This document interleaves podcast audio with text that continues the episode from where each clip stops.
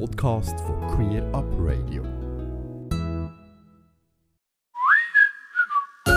Wir und die anderen auf Radio Rabe. Ja, hallo Henrich, ich begrüße dich heute ganz herzlich in unserer Sendung. Heute in einer speziellen Situation. Heute äh, müsstest eigentlich du mich bei dir begrüßen. Ich darf da in deinem Wohnzimmer sitzen. Herzlichen Dank dafür. Ja, hallo Tabea, herzlich willkommen in meinem Wohnzimmer. Ja, du hast uns heute wieder verschiedene spannende Themen mitgebracht. Das erste, der Titel ist da ein bisschen Der Wind weht uns ins Gesicht und es geht um transfeindliche Artikel in den Schweizer Medien. Ja, genau. Ähm, ich möchte so ein bisschen über einen Trend berichten, den wir in letzter Zeit beobachten, dass es immer mehr und häufiger Artikel gibt, die nicht nur einfach schlecht sind, sondern die explizit transfeindlich sind, äh, was wir so ein bisschen mit Sorge ähm, beobachten. Es geht vor allem um zwei Themen, ähm, die international auch so ein bisschen Furore gemacht haben. In England hat eine junge Frau ich sage jetzt wirklich Frau, ähm, die eine Zeit lang als Trans-Mann gelebt hat, eine Klinik in London verklagt, weil sie ihres Erachtens ähm, in eine Operation gedrängt worden ist, äh, dazu gedrängt worden ist, Hormonblocker zu nehmen. Und ähm, sie hat diesen Prozess gewonnen und deshalb darf diese Klinik, die einzige Kinderklinik in England, die Tavistock Klinik, ähm, keine Pubertätsblocker mehr verschreiben. Das ist katastrophal für alle anderen Transkinder. Und das Zweite ist, das Thema Trans wird zunehmend als ein ähm, Zeitgeistphänomen betrachtet, äh, bei dem eben junge Menschen, äh, vor allem junge Frauen in Anführungszeichen, ähm, in eine Transidentität gedrängt werden oder sich von ihren Freundinnen beeinflussen lassen und das Ganze sei so eine Art Pubertätsphänomen. Das ist in letzter Zeit sehr viel diskutiert worden, überall.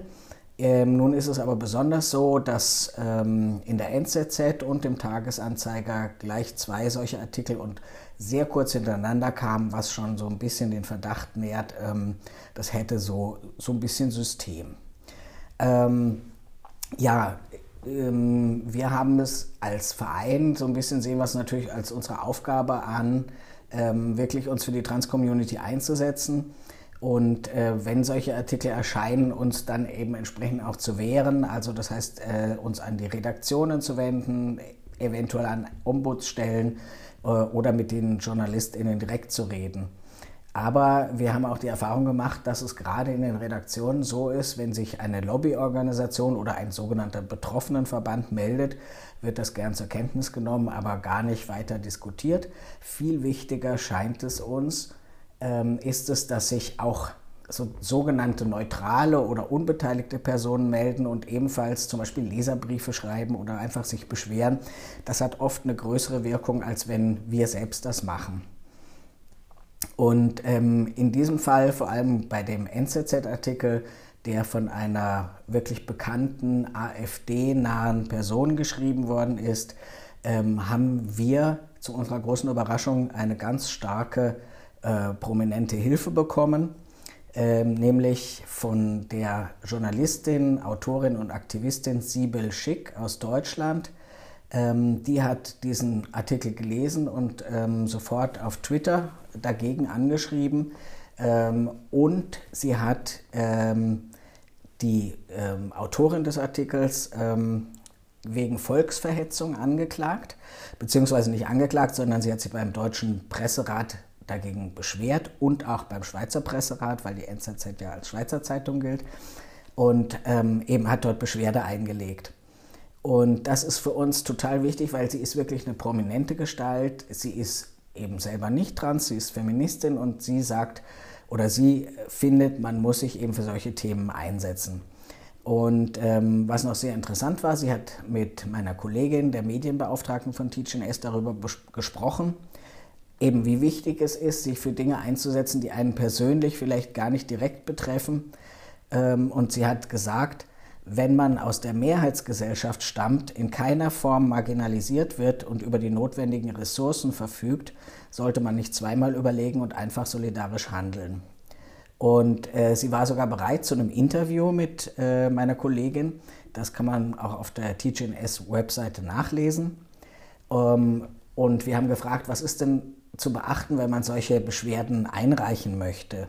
Und sie sagt, äh, das Wichtigste ist, dass das Problem für Menschen, ähm, die nicht betroffen sind oder sich eigentlich nicht richtig mit dem Thema auseinandergesetzt haben, äh, verständlich erklärt wird.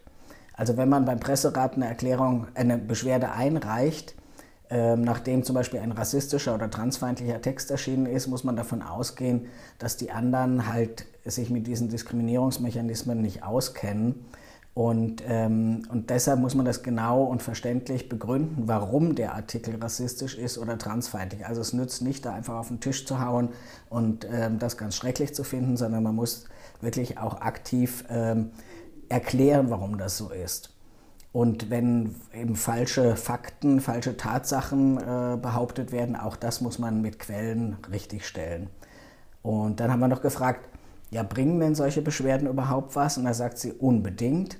Also gerade wenn es um manipulierte Fakten oder falsche Zahlen oder Diffamierungen oder sogar Hetze geht, ist es sehr wichtig, ähm, dass man die Leute, die das veröffentlicht haben, damit konfrontiert und dass sie dann halt lernen, hoffentlich, dass es durchaus kritische Reaktionen oder äh, sogar unter Umständen juristische und weitere Folgen geben kann. Und selbst wenn gar nichts dabei rauskommt, zeigen solche Beschwerden halt dann doch in den Statistiken wieder, ähm, äh, das zeigt sich langfristig, dass man sich wehren kann und dass man darauf zurückgreifen kann und äh, auf die Weise halt immer Druck ausüben kann. Also ähm, sie sagt noch, sich zu beschweren ist in meiner Wahrnehmung ein Teil des Widerstands. Keine Ruhe geben und unangenehm sein. Und das war dann wiederum für meine Kollegin so ein bisschen Anstoß, dass wir einen Guide, äh, äh, so eine Handreichung verfassen, wie man eine Beschwerde verfassen kann, damit man das wirklich fundiert auch tun kann. Und da sind wir gerade dran. Das klingt alles sehr gut und interessant und es ist auch immer wieder schön zu hören, dass es solche Menschen gibt, die sich so einsetzen. Ja, super, denn ohne solche Allies ähm, stehen wir wirklich immer nur als die armen Betroffenen da, die sich halt so ein bisschen wehren und so. Es braucht wirklich Leute von außen, die einen mit unterstützen. Enorm wichtig. Definitiv. Zum nächsten Thema gehen wir ein bisschen weiter weg als Deutschland. Ähm, es geht um Amerika oder um darum, dass äh, unter der Präsidentschaft von Biden auch Geschichte in Bezug auf Trans geschrieben wird. Was ist da genau damit gemeint? Ja, das ist äh, super. Also Biden ist in Sachen LGBT-Rechte gleich mal äh, wirklich äh, nach vorne gegangen. Zum einen hat er alles, was ich in vielen Sendungen schon beschrieben hatte, wie Trans Menschen ähm, unter Trump behandelt wurden, dass sie nicht im Militär dienen durften, dass sie keine freie Toilettenwahl hatten und so weiter und so weiter. Das hat er alles erstmal zurückgenommen. Aber noch schöner oder noch interessanter ist, dass ähm, er als Gesundheitsministerin oder Staatssekretärin für Gesundheit, muss man sagen, eine Transfrau einsetzen wird oder nominiert hat. Rachel Levine, sie ist im Moment die Gesundheitsministerin von Pennsylvania und soll eben künftig die Staatssekretärin im US-Gesundheitsministerium sein. Das ist also so ein bisschen anders aufgebaut bei uns, als bei uns. Das ist die stellvertretende Gesundheitsministerin und sie ist für die öffentliche Gesundheit, also letztlich heißt es dann im Moment besonders für Covid-19 verantwortlich. Das wurde so Mitte Januar ähm, bekannt gegeben und ist wirklich weltweit durch die Medien gerauscht. Ähm, sie ist zwar nicht die einzige Transperson, die sich politisch engagiert. In vielen Bundesstaaten gibt es inzwischen vor allem Transfrauen interessanterweise, die sich ähm, politisch, ähm, die auf der politischen Bühne agieren. Aber jetzt hat Biden eben zum ersten Mal eine Transperson für einen wirklich ranghohen Ministerposten nominiert. Ähm, sie sei eine historisch bestens qualifizierte Wahl und bringe Führungsstärke, entscheidende Fachkompetenz mit, die wir brauchen, um die Bevölkerung durch die Pandemie zu bringen, hat Biden erklärt. Ja, da kann man ja fast gar nichts hinzufügen, aber ähm, man kann doch vielleicht ein bisschen zu ihrem Hintergrund sagen. Sie ist eben seit 2017 Gesundheitsministerin in Pennsylvania. Sie ist zugleich Professorin für Kinderheilkunde und Psychiatrie also eigentlich von der Ausbildung her Kinderärztin gewesen und sie gehört auch als Transaktivistin dem Vorstand einer LGBTI-Organisation Equality Pennsylvania an. Ähm, sie ist also nominiert, das heißt, ähm, das ist jetzt ihre Nominierung wurde an den US-Senat gegeben.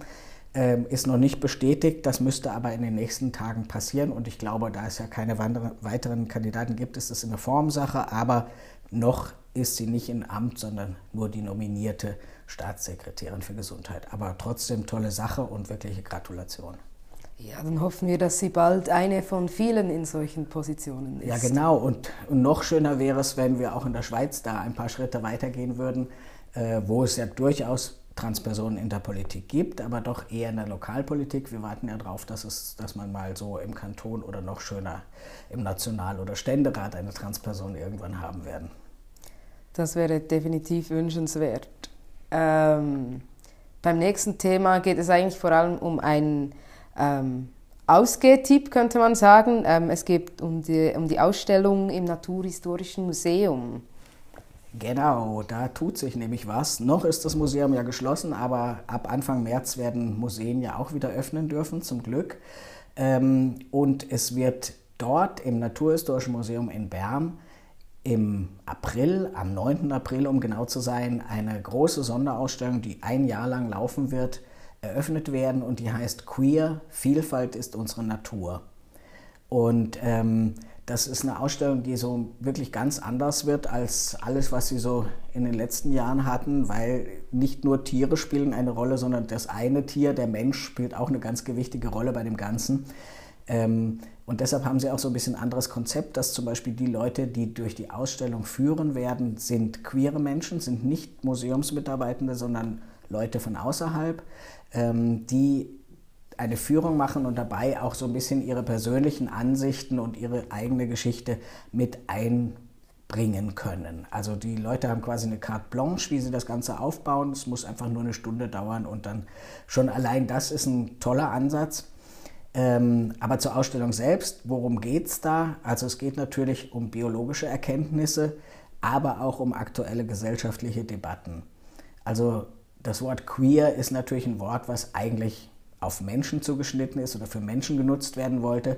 Aber wenn man das ein bisschen auf äh, die Natur auch ausweitet, ist dort verdammt viel Queerness zu finden. Also es sind nicht nur die schwulen Pinguine damit gemeint zum Beispiel, sondern neue Erkenntnisse aus der Forschung zeigen, dass Mann und Frau oder männlich und weiblich ähm, wie wir vielleicht jetzt schon wissen, aber viele Leute eben nicht. Also sind biologisch gesehen natürlich keine festen Kategorien, sondern das sind zwei Extreme eines, äh, zwischen denen sich ein ganzes Spektrum eröffnet äh, zwischen männlich und Weiblichkeit. Ähm, klar ist diese Vielfalt, die da Thema sein wird, gesellschaftlich schon längst eine Realität, aber es führt eben auch immer wieder zu Kontroversen, wie ich vielleicht im ersten Beitrag mit, dem, mit den Medien schon zeigen konnte. Ähm, und deshalb ist eine Frage auch immer, ähm, was ist natürlich? Also ist das, was in der Natur passiert, natürlich? Naja, natürlich. Ne? Aber ist das, was die Menschen machen, auch natürlich? Da haben manche Leute eben so ein bisschen andere Meinung. Und äh, dem wollen sie so ein bisschen mit Beispielen von Mensch und Natur auf die Sprünge helfen. Ähm, und wollen aufzeigen, welche Fülle es gibt. Also zum Beispiel Geschlecht und Sexualität in der Natur, da ist wirklich alles vorhanden. Also es gibt Lebewesen mit einem Geschlecht äh, oder gleichzeitig zwei Geschlechter oder tausende von Geschlechtern. Also es ist wirklich, wirklich spannend und total augenöffnend. Ich habe schon ein bisschen Einblick gehabt in die Ausstellung, muss sagen, ich habe schon ganz schön viel gelernt und es ist super spannend dann. Ähm, ja, und äh, natürlich auch das, was wir oder viele der Zuhörenden wissen, äh, soll aufgezeigt werden, dass das biologische Geschlecht eben auch nicht so was ganz eindeutig ist, ist, wie die meisten oder wie viele Leute denken. Und das Geschlecht eben sich nicht nur am Körper abspielt, sondern auch in unserem Kopf und mit unserem Begehren verknüpft ist und solche Sachen. Das soll also auch sehr ähm, weit aufgegriffen werden und ähm, soll einfach die Brücke geschlagen werden zwischen den biologischen Erkenntnissen, das ist ja so ein bisschen das Kernthema des Hauses, und gesellschaftlichen, also aktuellen gesellschaftlichen Themen. Und sie nennen es eine Expedition in die bunte Vielfalt von Natur und Gesellschaft. Und Expedition ist genau das Wort. So wird man durch die Ausstellung geleitet. Am Anfang soll man so ein Expeditionsheft bekommen und dann geht es sozusagen ab in den Dschungel der Geschlechter. Und das ist schon, finde ich, eine ganz super tolle Idee, das so ein bisschen aufzuzeigen, wie jeder seine eigenen Entdeckungen machen kann, durch diese Ausstellung gehen und da mit seinem Expeditionsheft und ähm, einem spitzen Bleistift in der Hand und offenen Sinnes äh, durch die Ausstellung geht. Ähm, es gibt ja eine zweite Ausstellung, ähm, die auch das Thema Geschlecht behandelt, im Stapferhaus in Lenzburg. Die läuft jetzt schon seit Herbst, ist im Moment halt auch geschlossen. Ähm, die widmet sich ausschließlich dem menschlichen Geschlecht äh, und deshalb heißt sie auch Geschlecht jetzt entdecken. Ähm, ich finde beide Ausstellungen enorm wichtig, sie ergänzen sich super und das sind für mich wirklich die Ausstellungen des Jahres für alle queeren Menschen. Also bloß nicht verpassen, nach Bern und nach Lenzburg fahren, unbedingt. Jetzt hätte ich auch noch gehustet in die Beitrag, aber das mal kann ich rausschneiden. Schnell Schluck Wasser nehmen. Ich habe da noch gerade eine Anschlussfrage. Du hast vorhin selber gesagt, du hast selbst schon sehr viel gelernt in dieser Ausstellung. Also empfiehlst du die Ausstellung auch Menschen, die sich durchaus eben schon mit solchen Themen wie Geschlecht, Identität und allgemein queeren Themen auseinandersetzen? Ja, unbedingt, weil es ähm, zum Beispiel auch ein Kunstprojekt dabei hat. Es gibt Workshops ähm, und Vorträge und es vertieft. Also es gibt die Möglichkeit, durch die Ausstellung zu gehen als Person, die noch nicht so viel Ahnung hat. Und es gibt überall Vertiefungsbereiche, wo auch die Leute, die sich vielleicht selbst als queer bezeichnen würden, ähm, vielleicht ein bisschen mehr über das Thema Intergeschlechtlichkeit lernen oder ähm, Transmenschen viel mehr über lesbische Frauen erfahren und so. Also ich denke, das bringt für alle was und vor allem, ähm, denke ich, macht die Ausstellung auch ganz viel Spaß, da reinzugehen. Beim letzten Thema geht es so schön, wie du es vorhin gesagt hast, ähm, ein bisschen um Glanz und Gloria und zwar um ein Trans-Coming-out in der klassischen Musik. Ja, das ist äh, wirklich ein Glanz- und Gloria-Thema, so ein bisschen, aber auch eigentlich ein ganz super spannendes. Da hängt so ein bisschen mein Herz dran. Vielleicht merkt man das gleich, wenn ich darüber erzähle. Ähm, es geht um das Coming-out von Sam Kas Taskinen. Das ist eine Bass-Bariton-Sängerin in, zurzeit im Theater von St. Gallen. Also ich meine, ich kenne ja ganz viele ähm, trans, binäre und auch nicht-binäre Menschen, die singen, so wie ich auch selber singe, so im Chor halt, ähm, die vor der Transition gesungen haben, die nach der Transition singen und die einfach ganz viel darüber erzählen können, wie sich eine Stimme verändert auch. Also vor allem bei den Leuten, die Testosteron nehmen, gibt es eben einen Stimmbruch und damit ändert sich auch die Stimme. Das ist sowieso ein spannendes Thema. Ähm, insofern ist das Thema Trans und Stimme hat mich immer schon interessiert und es gibt äh, auch im, im, zum Beispiel im Pop- und Rockbereich oder auch äh, bei Singer-Songwritern gibt es wirklich enorm viele Trans-SängerInnen. Ähm, da muss man jetzt nicht unbedingt Namen nennen, aber ähm, vielleicht eine, die recht bekannt ist im Bereich Pop, ist die äh, junge Transfrau Kim Petras, die war die erste aus Deutschland. Sie hat ganz früh eine geschlechtsangleichende Operation gemacht, also am frühesten in Deutschland hieß es immer. Und die macht jetzt eine ganz steile Karriere in den USA ist auch nicht meine Musik, aber nur so als Beispiel. Oder eigentlich in jeder ähm, jetzt so Talentshow wie Music Star und Deutschland sucht den Superstar und all dieses Zeug, ähm, also all diese Sendungen, ähm, gibt es äh, schon fast so eine Tro Quotentransperson, wenn man so will. Ähm, das ist ähm, ja auch ein, ein Thema, was ganz interessant ist, wie das so in den Medien vereinnahmt wird. Aber im Bereich klassische Musik. Darauf will ich ja hinaus. Also bei den professionell arbeitenden und ausgebildeten Musikerinnen, die ähm, klassische Musik machen oder singen, ist das enorm selten. Äh, warum ist das selten? Ja, eben, wie ich schon so ein bisschen sagte, also bei Transfrauen ist es halt so, sie haben eine tiefe Stimme, wenn sie erst nach dem Stimmbruch ähm, sozusagen mit ihrer Transition begonnen haben dann ändert die Stimme durch die Hormone, durch die weiblichen Hormone eigentlich wenig. Die Stimme bleibt tief. Also nur wenn Transfrauen wirklich sehr, sehr eifrig so Stimmtraining machen, kann man das ähm, wirklich lernen in, in einem als weiblich wahrgenommenen Bereich zu sprechen oder man kann eine Stimmbandoperation machen, was total risikoreich ist. Dadurch lassen sich Veränderungen erreichen. Und bei Transmännern ist es ja so, die, die Testosteron nehmen, machen Stimmbruch, also wie alle Jungs in der Pubertät. Und ähm, das ist äh, schön natürlich, aber es ist relativ heikel, weil du nicht weißt, was mit der Stimme passiert. Kann man danach noch singen? Also es gibt Leute, die haben vorher recht gut gesungen, konnten nachher keinen geraden Ton mehr rauskriegen. Ähm, und kann man überhaupt noch singen? Manchmal bleibt die Stimme wirklich äh, ist gar nicht stark genug zum Singen und es ist ein langer Prozess. Und natürlich, wenn jemand jetzt wirklich davon lebt, vom Singen, ähm, ist das auch eine Überlegung, macht man das wirklich? Eine also sein Instrument, seine Stimme zu riskieren für die Transition oder kann man das auch anders machen? Deshalb schrecken da auch viele zurück. Ähm, zum Beispiel gibt es den Norweger, das ist jetzt so ein kleiner Exkurs schon, Adrian Angelico, der singt Mezzosopran. Er ist also ein Transmann, nimmt bewusst keine Hormone, damit die Stimme so bleibt, wie sie ist. Und zwar als wirklich, also Mezzosopran, ein bisschen tieferer Sopran. Und jetzt eben wirklich Exkurs, ganz spannend finde ich nämlich bei dem Adrian, ähm, dass er sich auf die sogenannten Hosenrollen spezialisiert hat. Das ist in der Oper eine bestimmte äh, Form von Rolle, wo Frauen, Soprane, in der Oper einen jungen Mann spielen, also eben noch in Hosen sozusagen, eine sogenannte Hosenrolle. Das kommt bei Mozart zum Beispiel vor oder bei Strauss oder bei anderen.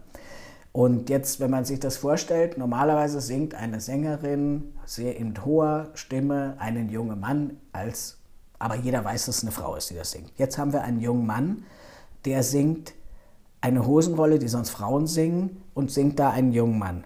Also es ist sozusagen noch eine Runde weiter gedreht, das Ganze. Ein Transmann, der eine Frau spielt, die einen Mann singt.